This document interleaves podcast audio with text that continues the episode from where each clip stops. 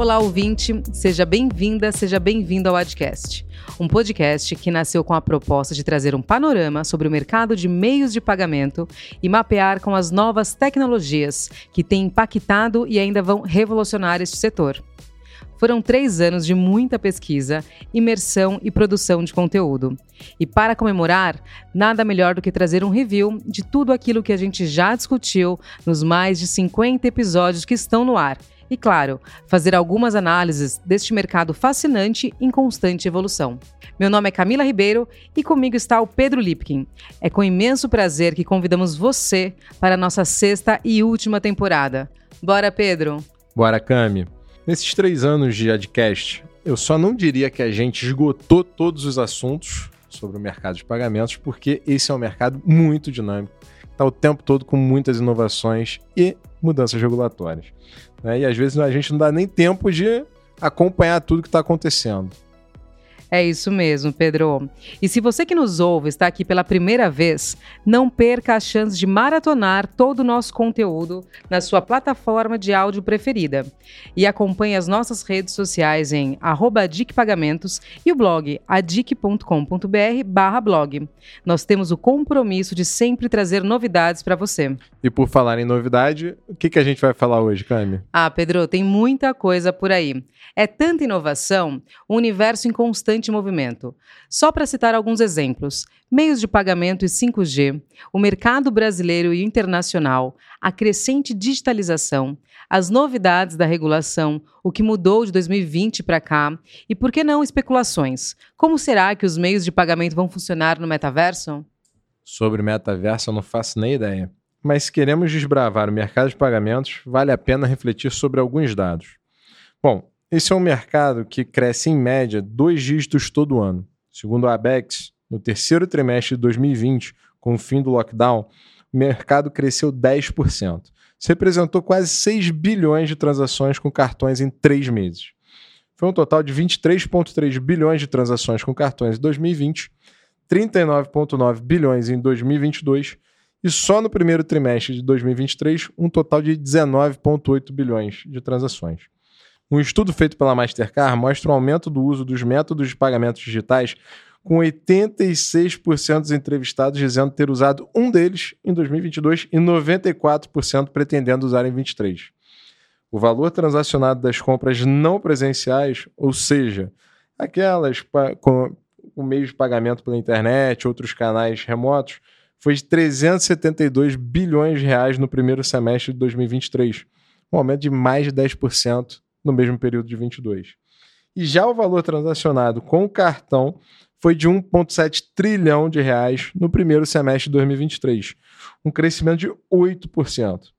Vale também pontuar que em 2019 existiam mais de 11 milhões de maquininhas em operação pelo Brasil todo, e em 2022 já chegamos a mais de 20 milhões de maquininhas de pagamentos. E nesse cenário em ebulição, existem muitas oportunidades, mas de que maneira isso tudo está afetando e vai transformar por completo a maneira como nós lidamos com o dinheiro? Que pergunta provocadora, hein, Pedro?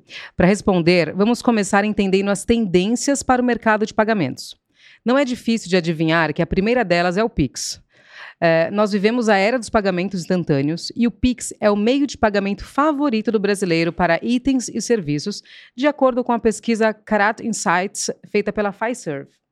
O Pix chegou em novembro de 2020 e se tornou rei absoluto rapidamente. E não poderia ser diferente. Afinal, o brasileiro é conhecido como early adopter, ou seja, a gente gosta muito de provar novas tecnologias. Mesmo já sendo bastante usado pela população para pagamentos e transferências, o Pix ainda não atingiu todo o seu potencial. E há ainda obstáculos por superar e muitas novidades por vir. E nós seguiremos acompanhando e participando desta revolução. E mais, o Bank for International Settlements, BIS, prevê a criação do Nexus, um modelo que vai abranger plataformas de pagamento instantâneo, como o Pix, de cerca de 60 países, facilitando transações entre diferentes países. Como a gente sabe, o dinheiro físico está desaparecendo e quase tudo que fazemos hoje é por meio digital. Um estudo do portal Insider Intelligence aponta que o Brasil ocupa o terceiro lugar no ranking dos países que mais utilizam a carteira digital, as e-wallets.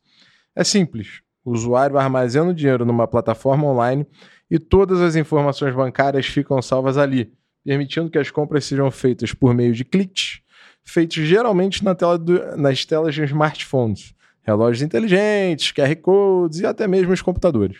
É isso mesmo. E o Open Banking também é uma realidade. O compartilhamento das informações dos clientes dos bancos com outras instituições, como as fintechs e outras companhias, além de proporcionar mais competitividade na indústria financeira, vai possibilitar cada vez mais a oferta de produtos financeiros personalizados, capazes de gerenciar o dinheiro da forma mais eficiente para cada cliente, proporcionando melhores ofertas, menores custos e maior autonomia.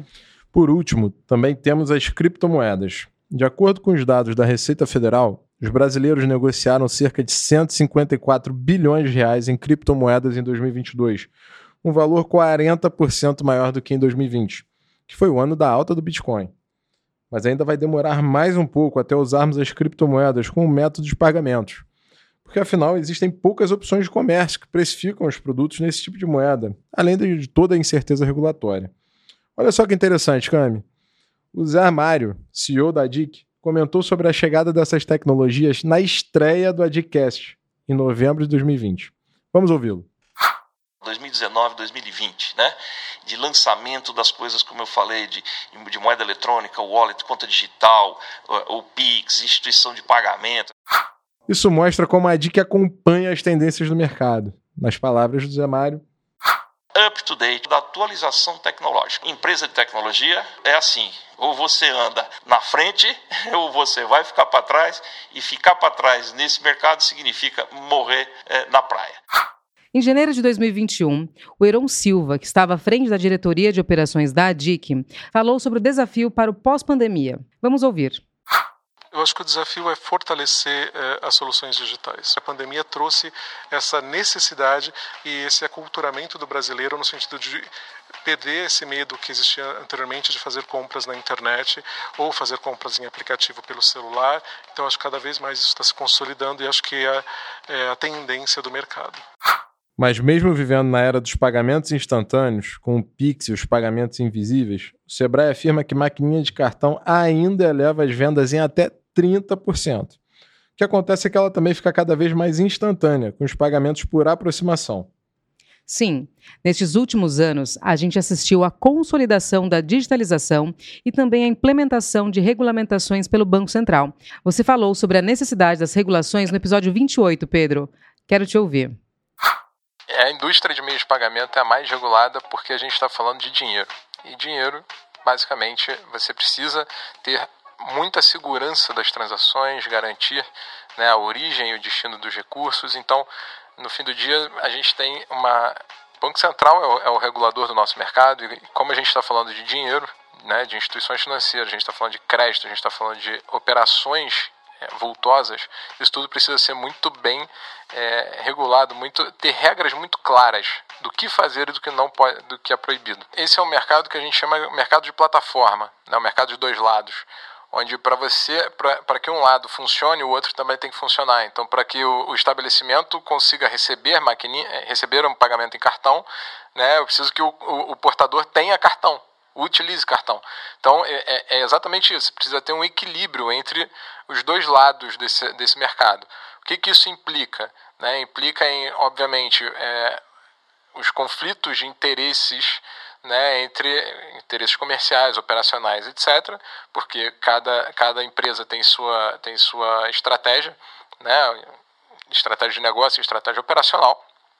Então, muitas vezes, isso precisa ser para a gente chegar ao padrão, chegar aos acordos e evitar abusos, existem existe tanto o departamento de conduta do Banco Central quanto é, as associações representativas, a ABEX, a BIPAG, enfim, elas podem muito bem atuar aí como autorreguladores, né, onde os debates sobre os problemas e desafios acontecem. Então, é, é super importante entender que é muito complexo, é um mundo complexo que em um ecossistema bem complexo, com muitos participantes. O mercado brasileiro, é falar de pagamentos específico, especificamente, mas se você considerar que há 10 anos, menos, talvez um pouquinho mais, ainda tinha lá o Reco-Reco e hoje você tem o cartão com chip, senha, podendo fazer a transação sem, é, só no contato, houve uma, um desenvolvimento muito grande. Estima-se né, que 60% do consumo das famílias hoje chega, seja realizado através de cartões. Então, assim, o mercado cresceu bastante. Se desenvolveu muito, sim, porque é, comparado com outros países, ainda 60% do consumo ainda pode ter espaço para crescimento, mas do ponto de vista de tecnologia, do ponto de vista de, de prevenção à fraude, etc., a gente evoluiu muito e aprendeu muito com, com a experiência de fora também. Se a gente considerar hoje a agenda do Banco Central, a agenda de desenvolvimento do mercado, do sistema financeiro e de pagamentos do Banco Central, a gente está vendo uma agenda muito progressista, no sentido de trazer muitos temas novos, inovações, moeda virtual, criptoativo, etc., para o mercado brasileiro. Né? Ou seja, você está trazendo as melhores práticas e melhores experiências de fora para cá. O próprio Pix é isso. É, o, o, tema foi estudado e, vir, e foi implementado muito rápido. Foi, começou o estudo do Pix em 2017 foi implementado em 2020.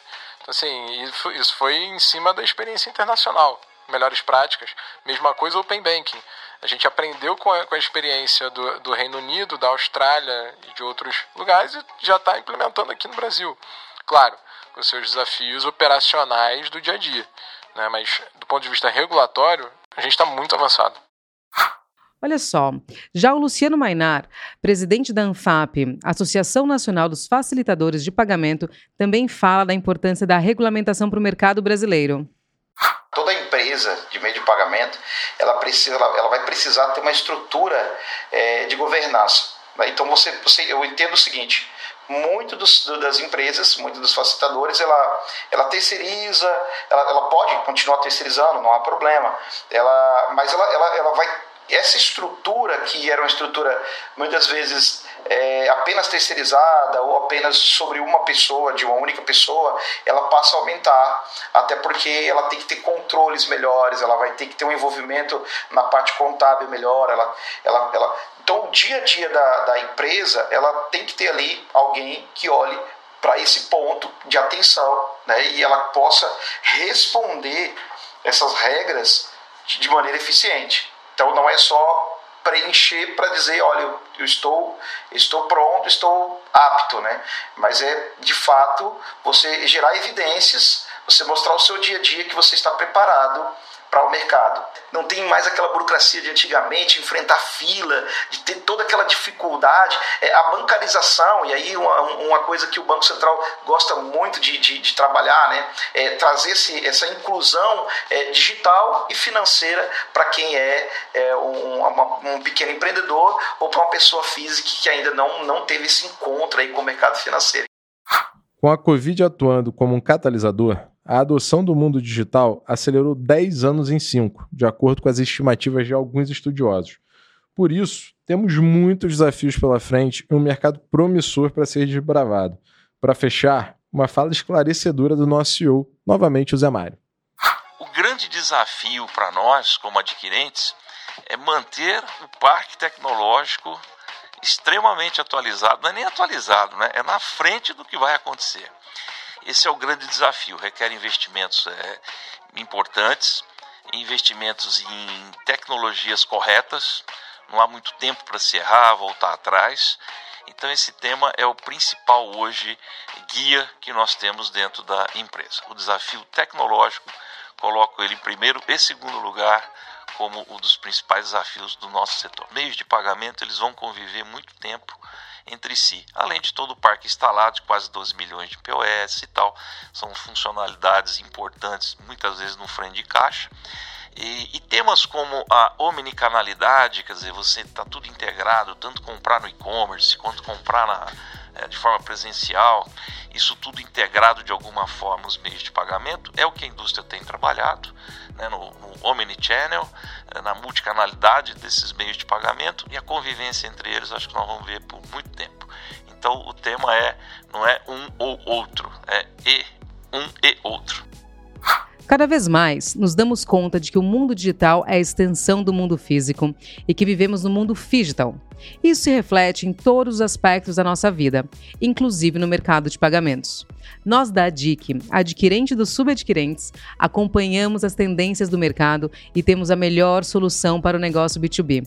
Pedro, muito obrigada. É sempre muito bom estar contigo e essa retrospectiva ao seu lado vai ser incrível. Obrigadíssimo, Cami. E você, ouvinte que nos acompanhou até aqui, muito obrigado. Fique à vontade para enviar um e-mail para comunicacal, que é comunicação, arroba adic.com.br, com sugestões de temas, dúvidas e perguntas. A sua opinião é muito importante para gente. Até o próximo episódio do Adcast.